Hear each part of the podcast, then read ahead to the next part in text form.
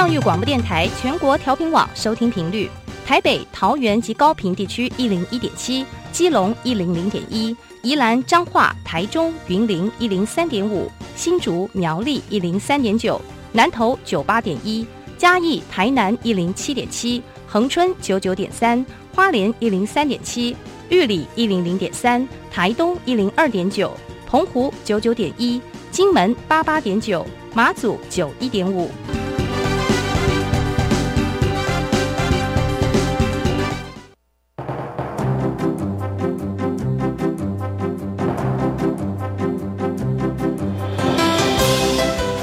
台湾的教育要怎么做才能使孩子面对未来的社会呢？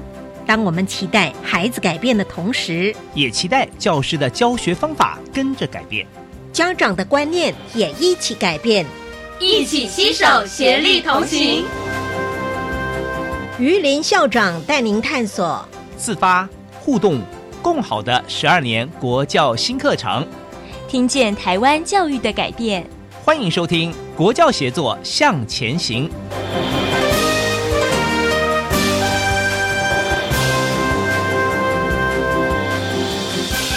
各位听众晚安，现在您所收听的是教育广播电台专为十二年国民基本教育新课程所规划的系列节目。这个节目固定在每星期三晚上六点零五分为您播出。我是节目主持人于林。今天我们要跟各位分享的学校是新北市立的淡水高级商工职业学校。那么两位贵宾带来的主题呢？是给学生自我实现的学习空间。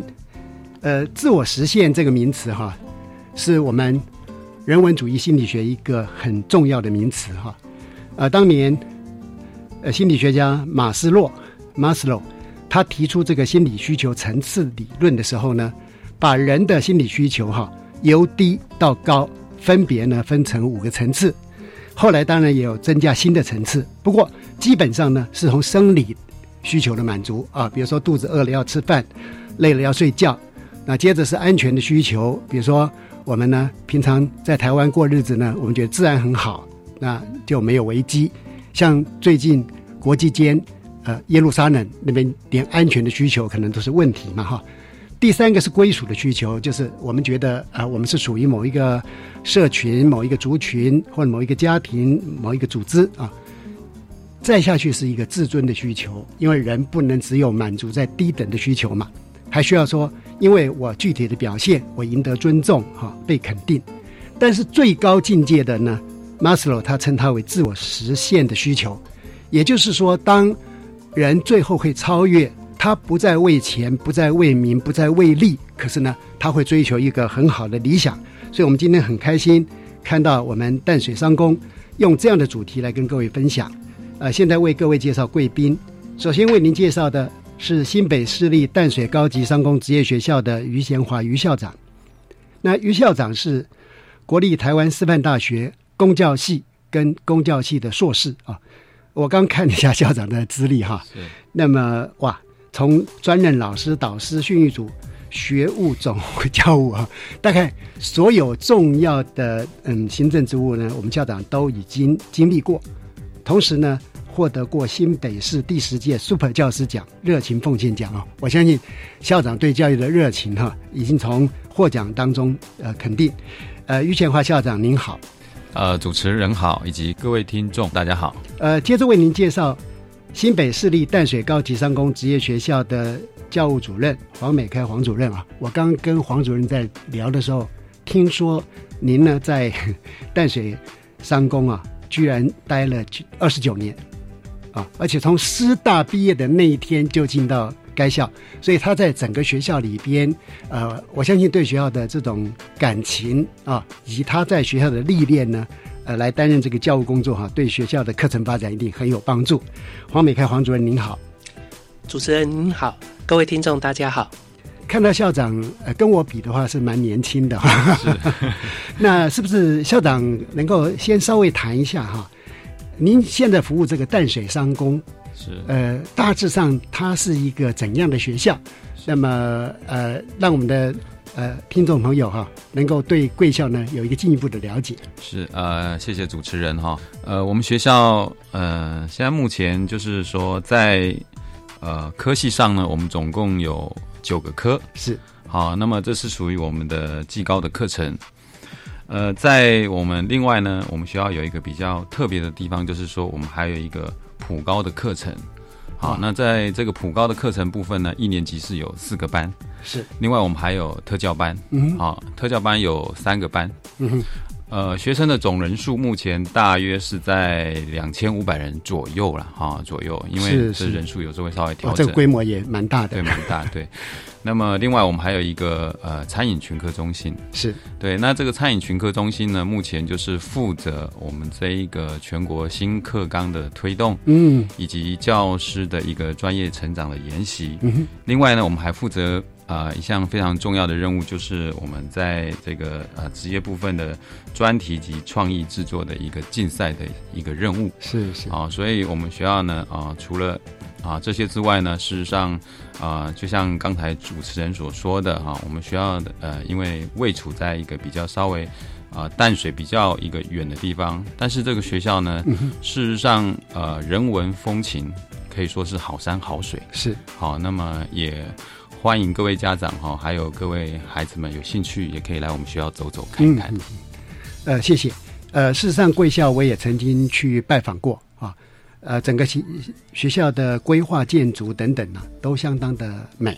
而且呢，刚校长也特别谈到哈，呃，就是所谓的这个餐饮群哈，那这是相当领先的。我记得贵校在创设这个餐饮科的时候，在全台湾哈，好像也是首创的啊。所以相信呢，呃，这所学校是非常有特色。那呃，接着校长到呃这个学校之后啊，校长是不是也谈一下您的治校的理念呢、对校务发展的目标啊？是感谢呃这个呃我们主持人哈。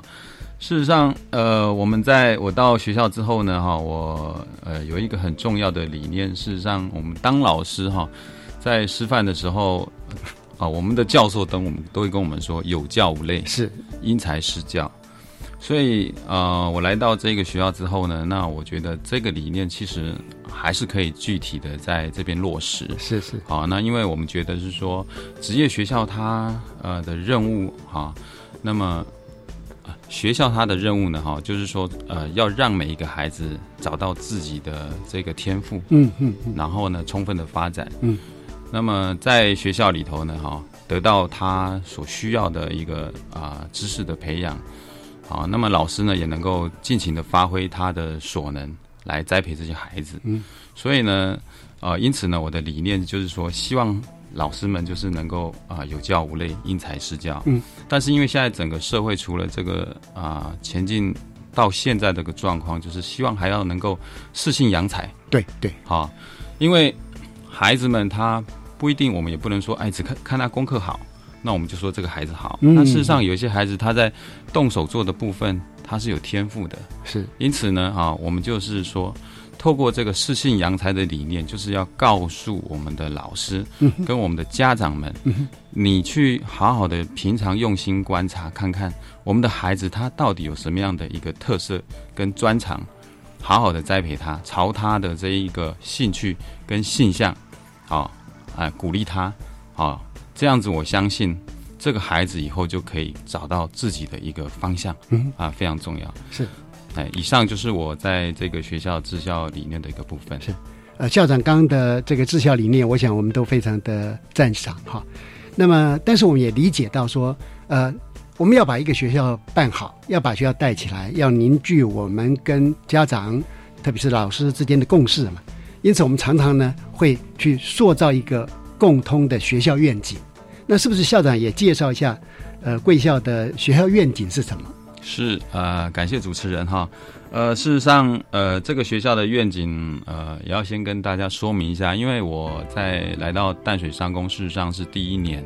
好，那第一年，哦，是好，那么在这第一年当中呢，哈，呃，我来的时候，我们也刚好是前导学校，嗯，好，那前导学校在推动新课程的时候呢，呃，其实我们常会遇到一个状况，就是学校的愿景的定定其实是非常不容易的。哇，这个难度很高。对，那么那个时候呢，其实还没有很具体的呈现，因为大家可能会想说，那我就把以前的旗舰计划的目标把它来抄一抄，是好等等。那事实上，我们经过深思熟虑之后呢，我们觉得在这个阶段里头，我们一定要好好的找出一个愿景、一个目标，这样子我们才可以带领学校，甚至于学生、家长，啊，到我们学校就读的孩子，他能够。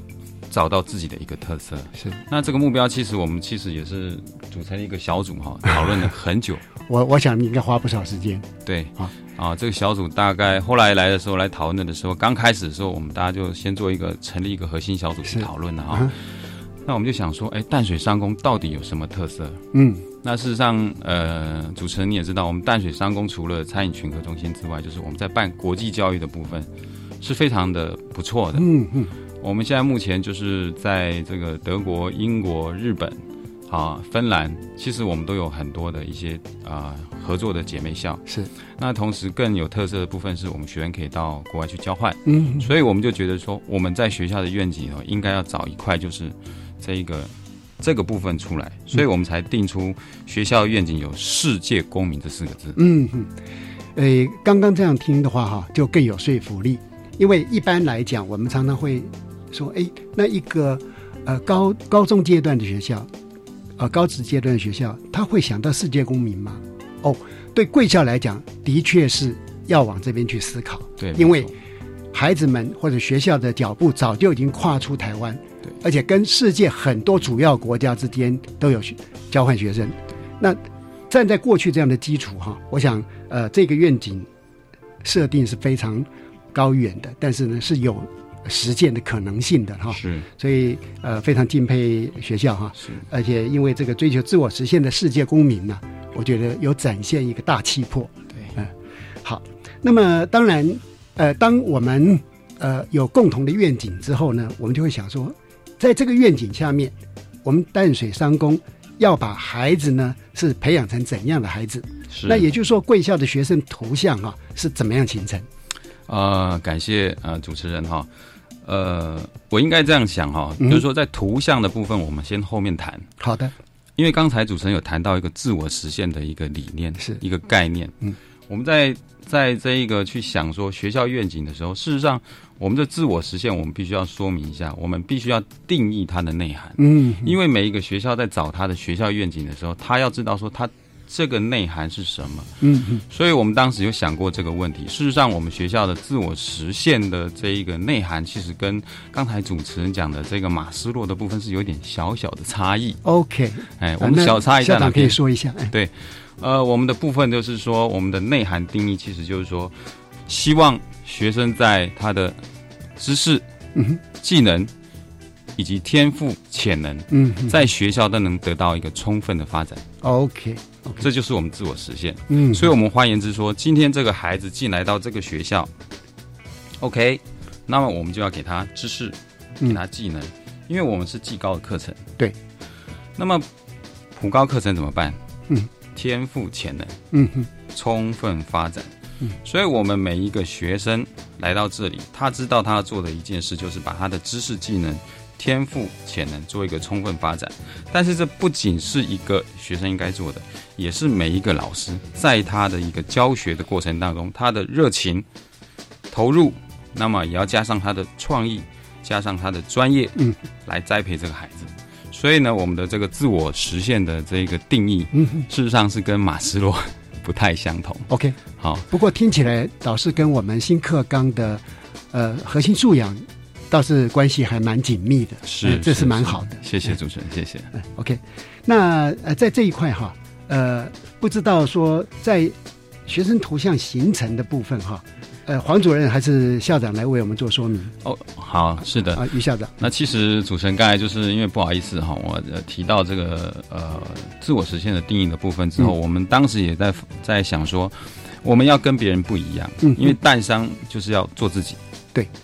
因为一个学校如果做自己，找出自己的特色，那么我们相信，我们才可以吸引学生来就读。嗯，因为我今天我我要来淡商读书的孩子，就是自我实现。简单讲，就是自我实现。嗯，世界公民。嗯，它的概念非常简单。那在这个自我实现世界公民的概念之下呢，那我们要给他什么样的一个图像？所以呢，我们就定下这六个目标。因为第一个，我们是职业学校嘛，对，所以专业精进的部分一定需要。好，所以专业精进。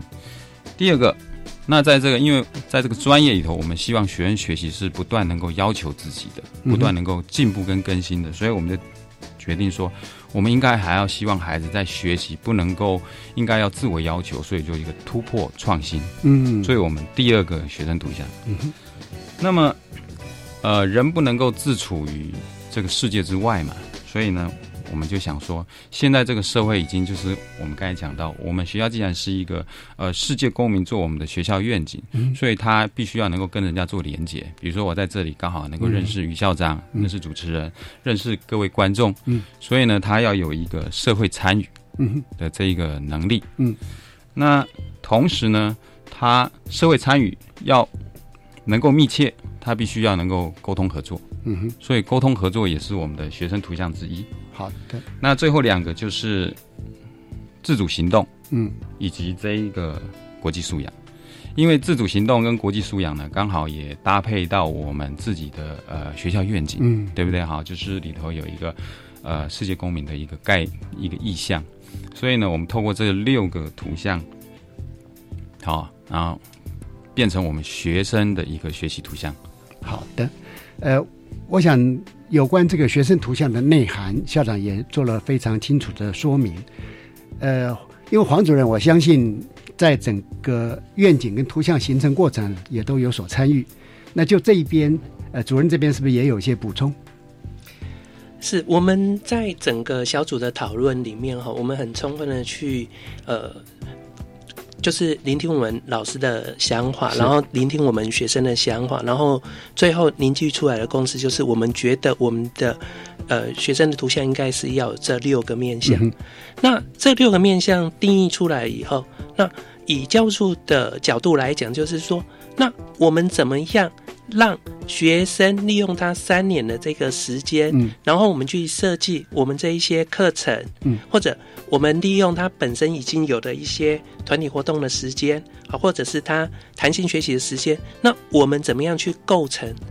好，就是真的去实践我们的面向。好，所以我们在思考的时候，以教出的立场来讲，其实我们思考的问题是怎么去做这个部分。嗯好，那我们自己在想的时候是说，虽然说我的课程设计上面来讲，它是有很多的学分，但是因为我们有一些课程是规定每个人都一定要上的，哦，会有国文、英文、数学这一些。嗯那对我们的面向来讲，那有些面向可能课程的部分，它其实是很容易达到，比如说像专业经济的这个部分，嗯，那对一个技术型高中的学生来讲，其实他整个课程的核心都是绕在他必须要有一个可以带着走的一个技术嗯，他要有这样的能力，对。所以专业经济对技术型高中来讲，其实它很容易就可以去形成。可是相反的其他的部分呢，比如说像自主行动，那嗯自主行动这个东西来讲，它课程里面可能它没有办法去做到。那我们可能说，必须要借由说，我们去带学生去参加专题竞赛，好，或者是说，我们今天带学生去参加小论文的竞赛，好，这一类的课程，他才能够办到这些事情。好，所以我们在设计这个部分的想法的时候，我们就会想说啊，哎，怎么样把其他的东西把它带到这里面来？好的，呃，这样听黄主任的说明哈，很显然，呃，淡水商工在这边呢，它是由一个全面、全校性整体课程设计的角度去看这件事情。呃，校长，请。好呃，我想补充一下哈，事实上我们觉得哈，呃，我们学校一个信念就是不断进步更新的学校。嗯哼简单讲就是卓越。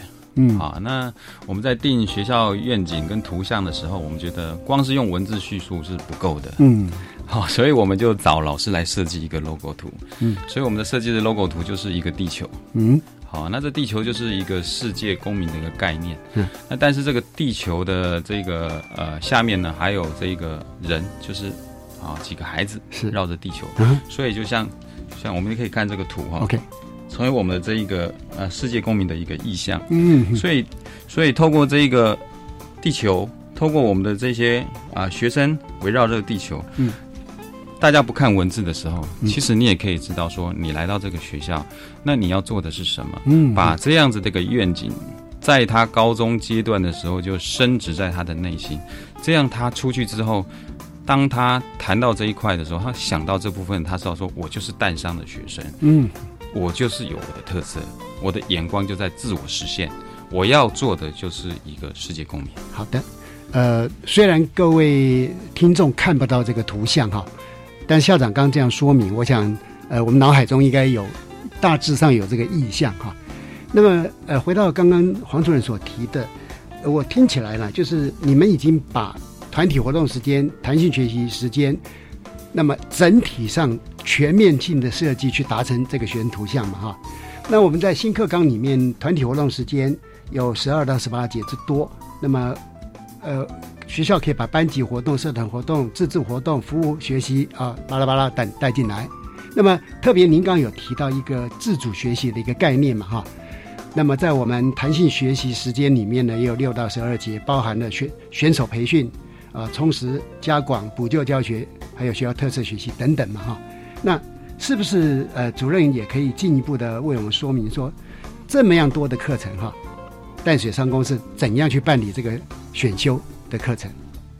那个主持人好哈，那各位听众好，那这个部分来讲，就是说我们怎么去做选修的这个部分，我们基本上面来来想的时候，就是说学生他本身好，他最主要在嗯技术型高中里面，他应该是要培养他的专业的能力。嗯哼，但是如果今天我们的专业能力只有一个唯一的专业能力，那在学生毕业以后，他去应付这样子一个多变化的一个社会，我们觉得他好像又不太够。对，好，那我们怎么样让他的专业能力能够专精？嗯，但是我们又不希望说他只有局限在他的某一个点上面去。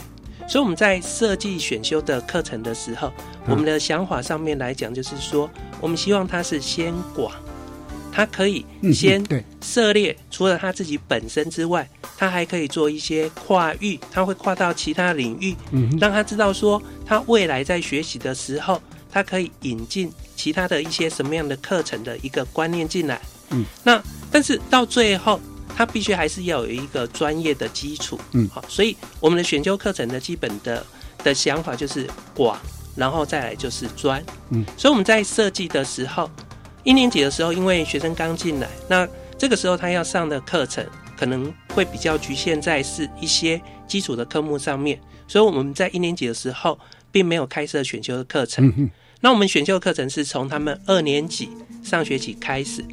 那二上的时候，首先我们会先进行一个带状的课程。那我们这个带状课程，简单来讲，就是说，比如说像我们工科的学生，那工科的学生来讲，我们希望说，他不是只有技术而已，我们希望说，未来他还可以自己去创业。嗯，那他如果要创业的时候，他就必须要有一些商业知识的一些背景。好，所以我们就会安排我们的学生，在他做带状课程的时候，他就可以上一些这个部分的课程。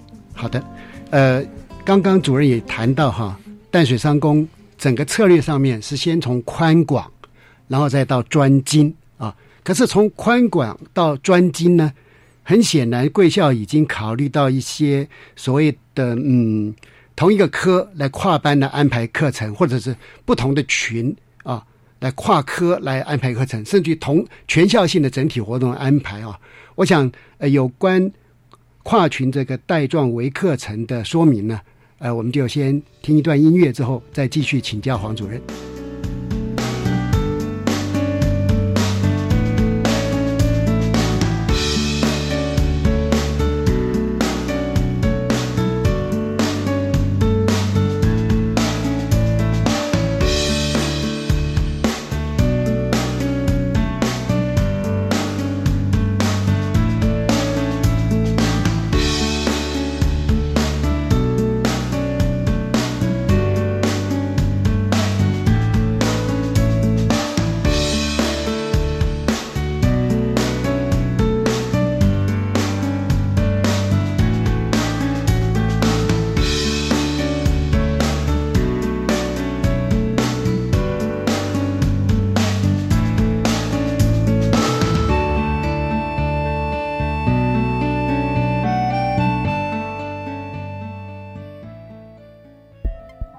我好无聊。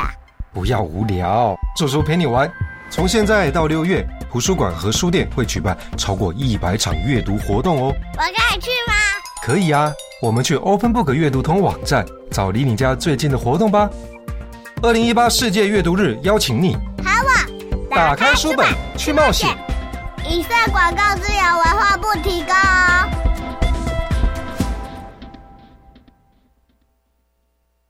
十二年国教新课纲将在一百零八学年度开始实施，你知道有哪些改变吗？有哪些应应的配套措施？有哪些学校的试行经验呢？为了满足大众对新课纲知的需要，教育部课程协作中心每个月十号发行电子报，传递新课纲相关资讯。掌握新课纲最新讯息，快上网搜寻教育部课程协作电子报。以上广告由教育部提供。巷子里的王阿妈今天有没有吃饱穿暖？昨天身体还好吗？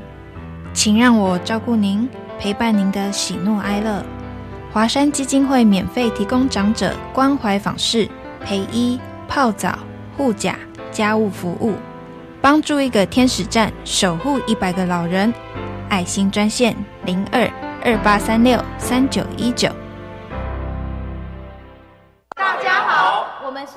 是台湾弦乐团，我们都在教育广播电台。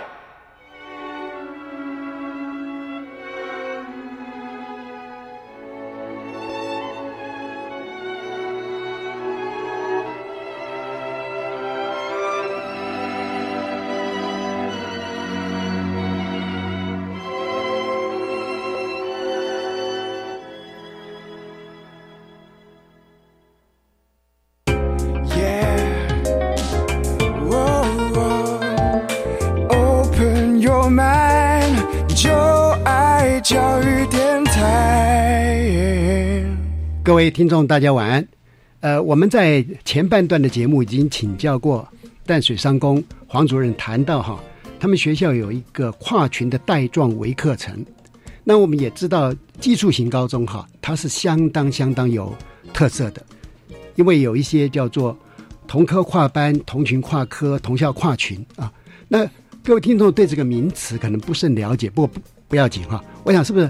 呃，黄主任在介绍我们学校的带状微课程的时候，顺便也能够把这些课程设计的想法，能够呃为我们听众呢一并来做说明。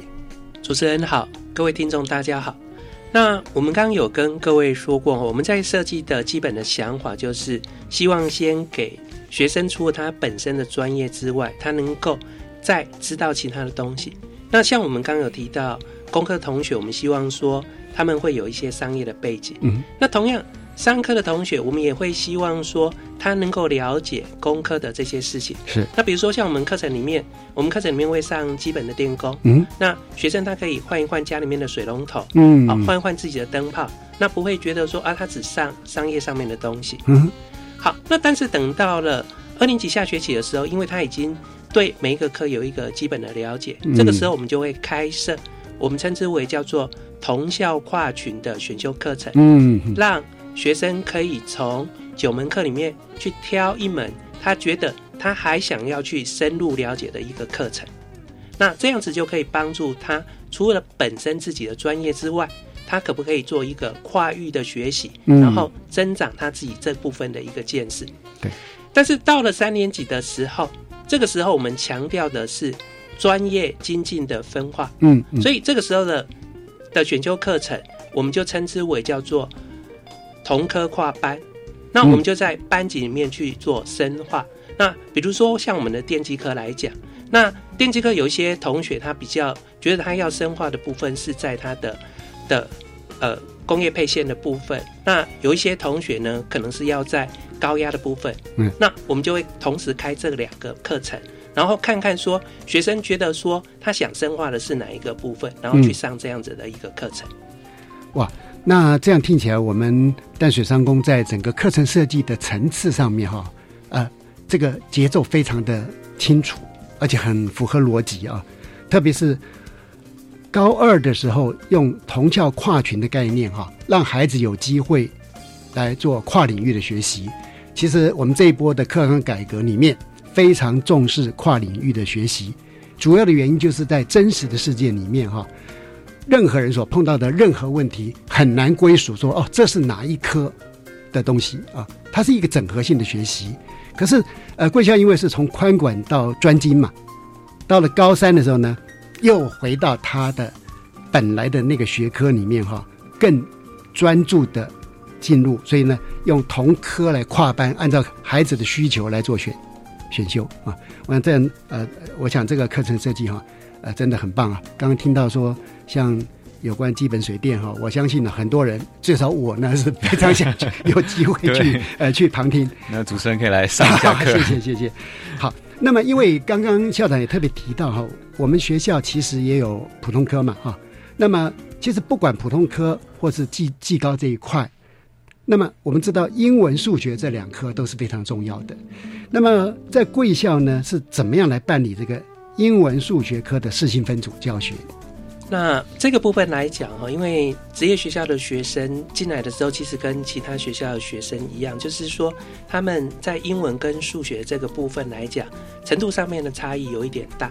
嗯，那我们按照传统的教学方式来讲，那可能不管老师在上课，或者是学生在接受这个内容的时候，他都觉得很难去适应，所以我们就遵循的新课纲的精神。我们在英文的的部分，我们做了一些分组，嗯然后让老师去带不同的组别。哦那不同组别，它就可以有不同的教材，嗯嗯不同的考试的方式，嗯然后不同的进度。那比如说像我们学校有的老师带的是程度比较优异的，是。那他就可以把学习共同体或者其他的这一些教学的理念，可以带进来，嗯。去帮助学生在这个部分的发展。有的老师。带的是程度比较差的，嗯，那这个时候呢，他就可以去做学生基础的补强，嗯，那他就会从国中的程度先开始上起，然后再慢慢的带到高中程度。那老师就不用担心说，哎，我只为了去照顾前段或者是后段的学生，就把其他的学生都把他都抛弃掉了。所以我们觉得说，这个实行分组在学校实行的成果，不管是学生还是老师，其实都觉得说还蛮有成效的。嗯哼，呃，我想哈，呃，因为孩子到了进入高中阶段，在很多基础学科上面，他们的能力差异啊，已经慢慢加大。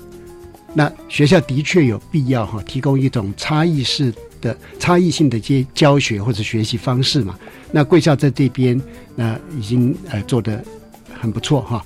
那我想呃这一块哈，如果做得好，因为基础学科这种基础学历的确保，呃，也是我们在这一波呃课纲改革里面非常重视的哈。是，呃，接着哈，呃，在这一次，特别是高中课程、高中阶段的课程改革哈，就是弹性学习时间呢、是各校都在费尽脑筋在思考的一个议题。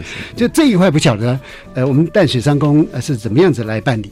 那么关于弹性学习时间的这个部分，我们基本想法是说，我们希望去达成我们学生的六个面向。哦，那我们觉得有一些面向在原先的课程里面，其实它就已经有了比如说像刚刚讲的这个专业的部分，它比较没有这个问题。是那其他的呢？在我们课程里面来讲，它可能只是一个潜在性的、没有那么明显的东西。好，所以我们在思考的时候，我们就在想，那除了我们原来的课程，除了我们团体活动的时间之外，我们可不可以用弹性学习时间去达成这样的想法？嗯那比如说，我们有一个课程叫做沟通，我们有一个面向是沟通合作。对，好，那我们的老师就在想，哎，学生要沟通合作之前，他可能要先了解自己，然后他必须要跟他的队友去做一个团体的合作。嗯，好，那所以我们在设计的时候，我们辅导课的老师设计一个来玩牌找自己，嗯嗯让学生去了解自己。然后社会科的老师设计了一个桌游练习曲，嗯然后让他们可以之间可以做彼此的一个互助的合作。对，那体育课老师他就带两人三角，让他们真的去实践、感受嗯。是，那我们就借由这样的课程，那这个课程的重心就是围绕在某一个面向上面，这是我们觉得说，呃，我们的想法上面是这样子想，我们当然也希望说，它未来一定是，呃，在这个部分会有一个比较显著的效果。嗯，有关刚刚讲的弹性学习时间，很显然，呃，学校在整个课程发展上面的逻辑性啊非常好，就是孩子所需要达到的六个面向，学校呢都把全部的课程啊，从呃固定必修的、呃校定的课程选修等等，都去看，说哎哪一个面向有哪些个课程可以来支撑，让孩子学会嘛。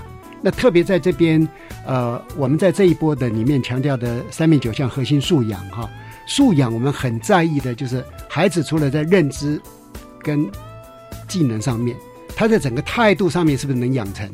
可是过去的教学会难免是用所谓的道德劝说了，可是贵校刚完全是用情境来做设计，我想这一块哈，呃是非常好的。那是不是也请于校长也做一点说明？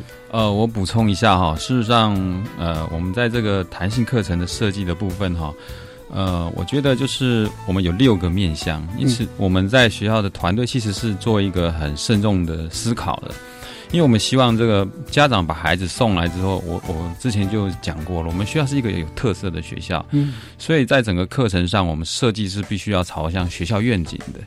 那这愿景下面的学生图像的六个课程，事实上可以让老师有很大的发挥的空间。嗯，比如说我们会新开，刚才有讲讲的，比如说，哎，我们也可以开一些创客初体验。哎，大家喜欢做创客的事情嘛？对，或者是我是网红。嗯，你想想看，这个网红这个东西，它就可以在我们的面向的哪一个部分嗯去开设，而且比较容易引起我们孩子们这些学生的学习兴趣。对，这个很重要。对，那这学习兴趣一出来了之后，那我们我们刚才刚才我们的教务主任也谈过，事实上这六个面向在我们平常课程就已经有潜在的潜在的一个课程了。嗯嗯。那我们特别就是把这个弹性课程针对我们的六个面向。对准它去开，嗯，可以让我们学生进来学了之后就知道说啊，我就是这六个面向就是要给我的，我就好好掌握，而且这课程非常的有趣。我们每年都在设计，在规划。那孩子学完了，如果觉得课程不错的，那我们下一年度我们就继续保留。嗯，如果哎这个孩子给我们反映说，哎这课程事实上呃需要改的或调哪里，我们就可以进行在更进一步的精进。嗯，我觉得这是一个很棒的一个弹性课程。是。呃，这样的话，学校在整个课程的开设上面哈，也开始隐隐约约的有所谓的课程评鉴跟回馈的一个机制存在哈。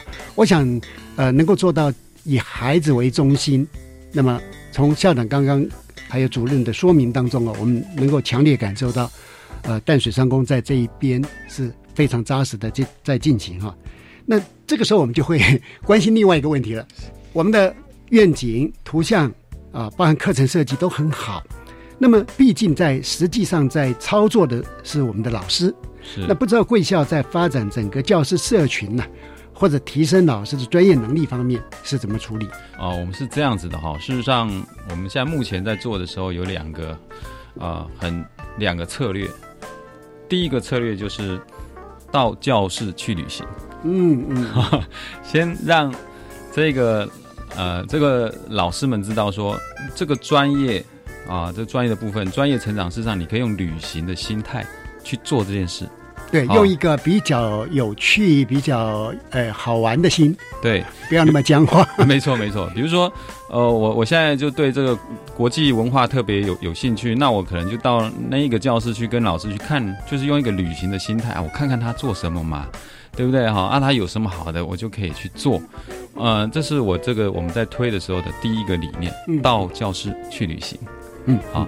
那第二个部分就是说，那呃，这个就跟我们去旅行的概念一样的同时，那我不知道我们现在到底有什么课啊？啊，哪一个人开了什么课？我们真的不是很清楚啊。所以我们在我们学校呢，啊，第二个部分就是形式力的公告，就是人人可观课。嗯哼，也是透过人人可观课。到教室去旅行这两个重要的概念，去让我要去旅行的老师，也是教师专业成长嘛，哈，可以随时跟大家到各个地方教室去看。第二个就是说，当你把看到每一个人他的这一个呃观课的时间出来了以后，我们把观课的时间是放在电脑上面，我们的网页上有一个形式力，他们看到之后，哎，我今天可能有空。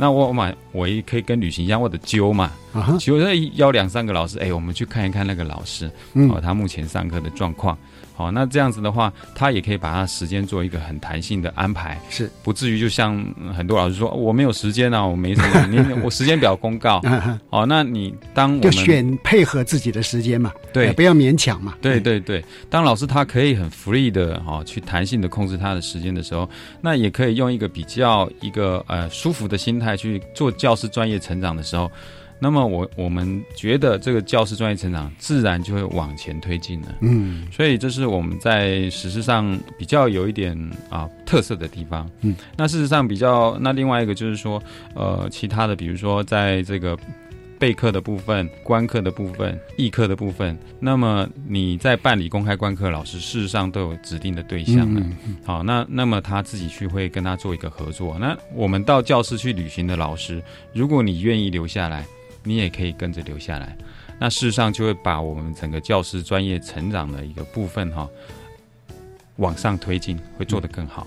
哎，这是我们大概呃最主要的两个一个策略。是，我想如果老师们能够用快乐去旅行的心态哈，那么一方面呢又可以做到专业的成长，一方面在整个心理层面来讲，用一个比较快乐共学的心，是啊，那就非常非常的好。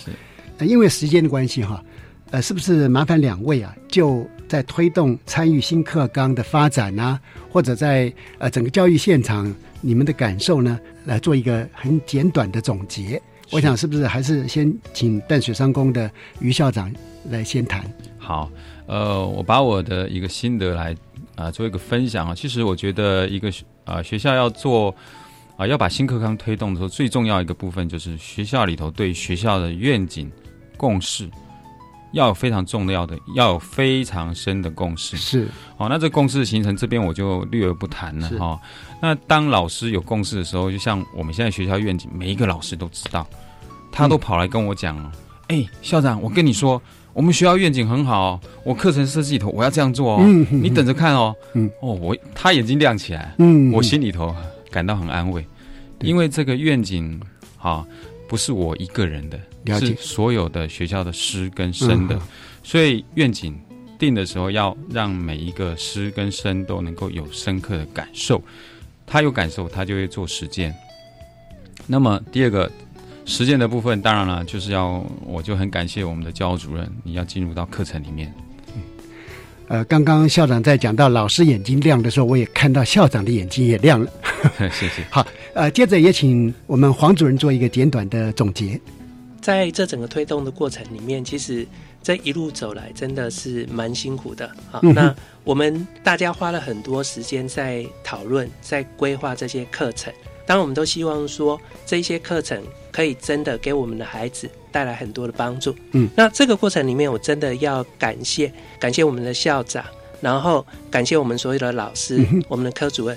那特别我还是要感谢教处里面的同仁，因为在整个新课纲的推动里面，嗯其实未来可以想见的就是教处的工作应该会变得 又更繁重一点。了解。那我们也希望说，在大家彼此之间的协助之下，我们希望真的可以我们的学生带来一个不一样的课程。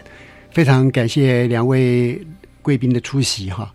那么从刚刚的访谈当中，我能够感受得到，呃，我们淡水商工的老师能够为了孩子的明天，为了孩子的未来，用学生中心的角度哈去做思考。因为只有这样子，我们才能够在整个课程设计、那么教学活动的改变，以及啊孩子学习成果的展现上面哈，就像刚刚两位所谈的，带给他们一个不一样的未来，带给整个台湾社会一个不一样的未来。那么非常感谢今天两位的出席，也请能够把我们对老师的敬意哈，能够带回学校。好的，接着请您收听由白天主持的小单元课纲交流道。老师、同学、家长们请注意，关于十二年国教新课纲的疑难问题与解答，都在课纲交流道。大家好，我是白天，邀请到台北市立百灵高中的邱淑娟校长，校长好。主持人白天，听众朋友们，大家好。特别是家长朋友啊，一定会很 care 一些问一零八课纲呢，关于总纲里面弹性学习要怎么保留呢？弹性学习，我们就中等学校来讲的话，国中跟高中分开来说，嗯国中部本来在以前的九年一贯课程纲要里头就是有弹性学习，嗯哼它是时数，但现在是改成弹性学习的课程。嗯在高中部以前并没有弹性学习，所以是这一次呢加进了二到三个小时。其实，在总纲里面，对于国中或是高中的弹性学习都有一定的规范。嗯哼规范之下，学校就有弹性来规划我们的弹性学习，不管是课程或是活动，一起努力准备。包括新南向政策的那些国家的语言嗯，可能我们也要学习耶。没错所以这就是在弹性学习里面嘛。对，在弹性学嗯习，那其实您刚刚讲到语言，在高中部的多元选修也可以放得进去。嗯那在弹性学习高中部的话，其实它主要是有四个面向，嗯一个就是要做到学生的自主学习。是另外一个就是选手培训，老师也可以跟课程的结合，可以开充实或是补强的课程，嗯哼或者是学校可以利用弹性学习时间呢来做学校的特色活动。嗯这是这四个语言的部分，嗯可不可以再有那个空间进去？其实它是有可能的，因为就是弹性。可不可以以百灵高中作为实例来告诉我们，百灵高中有什么样的特色呢？我们如果就弹性学习课程，其实我们从一百零五学年度在国中部就已经开始做试行，这两年来写成一个行动研究的故事。嗯在去年的行动研究是获得特优。简单的来讲，就是我们为了因应一零八新课纲，在既有的弹性学习课程里头，原先配置的一门课。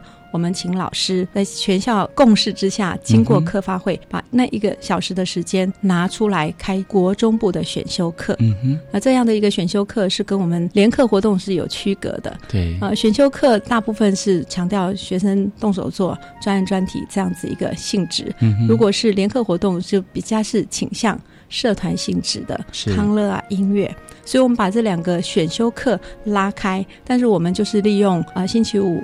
早上两节课可以让学生一个星期上连课，一个星期上专案专题，每个星期都是两节课。是。这样实施下来，其实我们有发现，不管是老师的动能的部分，或是学生的学习的部分，其实在比较以前的一些做法的话，应该我们觉得是比较精进，并且受到肯定。嗯在高中部的部分，我们现在目前是规划的部分是蛮缜密的，并且有一些方案，因为我们学校也是国教署的课程前导学校，是所以在这个部分我们走的也稍微快一点点。嗯大概在我们在一百零七学年度的时候，有一些事情就可以开始做试行，那嗯一百零八年就可以顺利的上路。对那很多家长可能会觉得说，哎，选手培训，也许我的孩子有哪方面的天赋，嗯他可以在这方面得到更多的关注呢？那选手培训的部分，最近国教署其实还是有一些更清楚的指示下来，学校的代表嗯哼，选手经过学校的甄选之后嗯进行的培训。原我们原先就广义来看，我们会觉得说，那学校每一个孩子都有潜能，嗯可以去做这样培训，是。但实际上还是有一点点小的差异，嗯。所以它可能是短期性的培训，好比说你的科展做得不错，被学校选为代表，学校要出去参加比赛，嗯这个时候我们就可以开始进行在校内的培训。嗯这其实有一个优点，就是以前的老师，不管你是在语言上面培训学校代表的同学，或者是科学上面，其实嗯都是用到自己课后的很多时间。是至少我们现在在学校里头，透过弹性学习，有这样的空间跟时间放进去，让学生跟老师都有足够的在校的时间，嗯而且是在课堂上面就可以做这样的培训。嗯所以大家可以注意到，其实以后的弹性真的是非常弹性，在同一个时间里头，有的孩子可能是接受培训，嗯有的孩子他选择了。要自主学习，嗯有的孩子他说：“哎，我要上高一、高二，有一节课可以充实补强。嗯国英数如果开了这样的课程，说：哎，我要选择去充实或是补强的课程。所以在未来，其实学校要面临的一些挑战就是空间跟管理。嗯哼，因为你可以想象，好，我们比较习惯的是社团课，哇，百花齐放，学生就散出去了，高一、高二就开始社团了。对，未来可能会比社团更复杂的，嗯是你要安排教室，你学生的自主学习你怎么去做规划，自主学习还要申请、要审查，到最后还有成果。所以这一整套，其实目前我们台北市的高中，包括国中对弹性学习的一些呃努力，其实大家都是打团体战，就是说，哎，我们有些什么样的好的想法。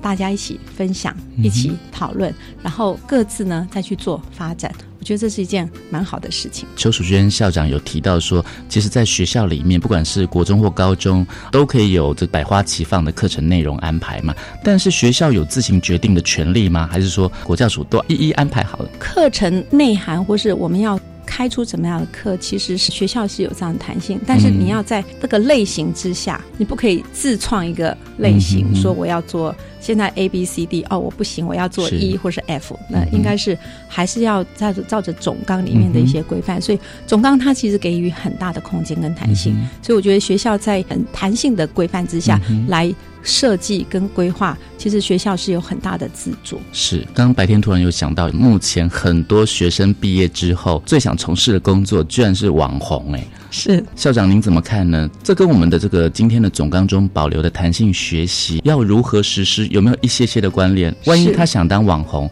那未来在这个实施上面有没有什么可以让同学们更专注在里面呢？是因为未来的很多工作，其实我们可能现在我们没有办法去想象，网红这个工作在我们以前念书的时候完全没听过，完全没有的。我比较不会去说未来会有什么工作，我们就要帮学生培养那个工作的能力，而是说。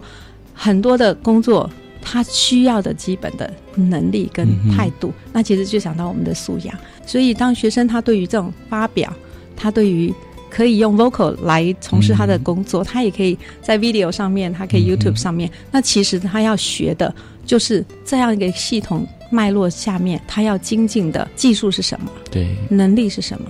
态度是什么？所以，他其实网红现在要要做一个很好的网红，他也要很好的。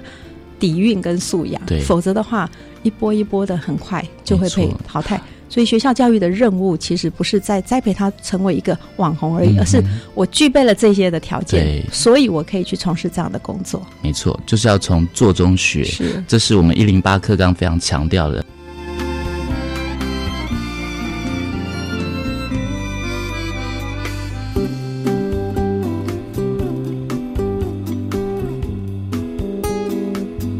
当然，我们今天的题目是总纲中有保留弹性的学习吗？就请邱淑娟校长再来为我们简短的复习一下总纲里面的弹性学习。国中叫做课程，高中叫做时数。国中有三到六小时，它可以做一个 package 来包装，把它变成是符合适性啊，符合学生。他未来的进入，就像白天你之前跟我讲的，因为我如果活在一零八的话，我可能有很多的发展性，因为学校提供我很多不同的滋养跟刺激。在高中其实也是一样的情况，可是高中有一个比较特殊的地方，就是自主学习，因为它规定在一一两个学期之内，学生至少有十八小时的自主学习。这一块其实每一个学校都还在针对自主学习怎么样去做规划，从头到尾都还在做。做想象跟尝试，努力，甚至可能有机会的话，就来做事情。嗯哼，没错。所以呢，针对学校的部分呢，我相信呢，台北市立百灵高中作为我们的前导学校，也算是实验的学校嘛。哦，校长这边就对我们这个整个未来的规划有没有信心呢？是，我是觉得慢慢的一步一步的，嗯其实未来。应该是大家都要有信心，而不是只有百灵高中。因为新课纲的精神，其实它是跟世界接轨的。我个人是蛮认同的。但是，就是说在落实当中，每一个人由内而外，我们的信心要够，对家长对我们的支持也要够。如此之下，才可以改变我们既有的很多的指引。学科成绩并不是说基本不重要，对那些都非常重要。之外，我们也要提供很多不一样的一些课程，让学生他们可以有更好的挥洒的空间。非常开心可以邀请到台北市立百灵高中的邱淑娟校长跟我们的分享哦，谢谢您，谢谢白天，谢谢大家，拜拜。我是白天课纲交流到，下次再见喽。